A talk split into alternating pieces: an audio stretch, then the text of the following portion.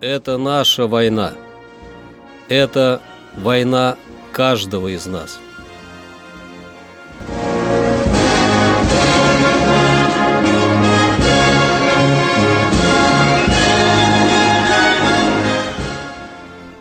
Проект информационного агентства «Регнум. Война. Хроника 1942-1945 годов. 23 декабря. 23 декабря 1942 года началась наступательная операция войск Северо-Западного фронта против Демянской группировки противника. Годы Великой Отечественной войны оставили неизгладимый след в истории Демянска. Древний город вновь выполнил свое первоначальное предназначение – форпоста Руси. В результате ожесточенных боев 8 сентября 1941 года Демянск и большая часть района были оккупированы фашистами. Дальше враг продвинуться не смог.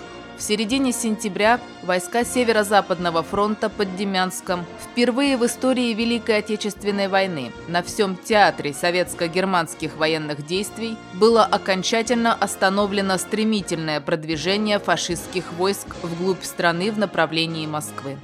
Весной 1942 года в ходе контрнаступления советских войск произошло первое крупное окружение многочисленных сил противника, вошедшее в историю под названием «Демянский котел». Весть об окружении 100-тысячной группировки непобедимых фашистских войск под Демянском облетела весь мир.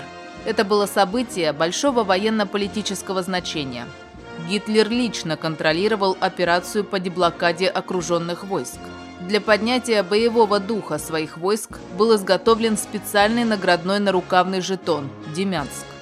За год ожесточенных боев враг потерял в Демянском котле более 90 тысяч человек. Гитлер в своем письме Муссолини сообщает, что после боев в Демянском котле от 20 тысяч эсэсовской дивизии «Мертвая голова» в строю осталось 170 человек – но не меньше ценой обошлось сражение за Демянск и войскам Северо-Западного фронта. Более 147 тысяч советских воинов отдали свои жизни за его освобождение. 21 февраля 1943 года Демянск был освобожден. Общие людские потери с нашей стороны за время 17-месячной оккупации и боевых действий на территории района составили около 200 тысяч человек. 23 декабря 1943 года закончилась оборонительная операция войск Первого Украинского фронта на Киевском направлении. Противник завладел Житомиром и оттеснил Красную армию к востоку.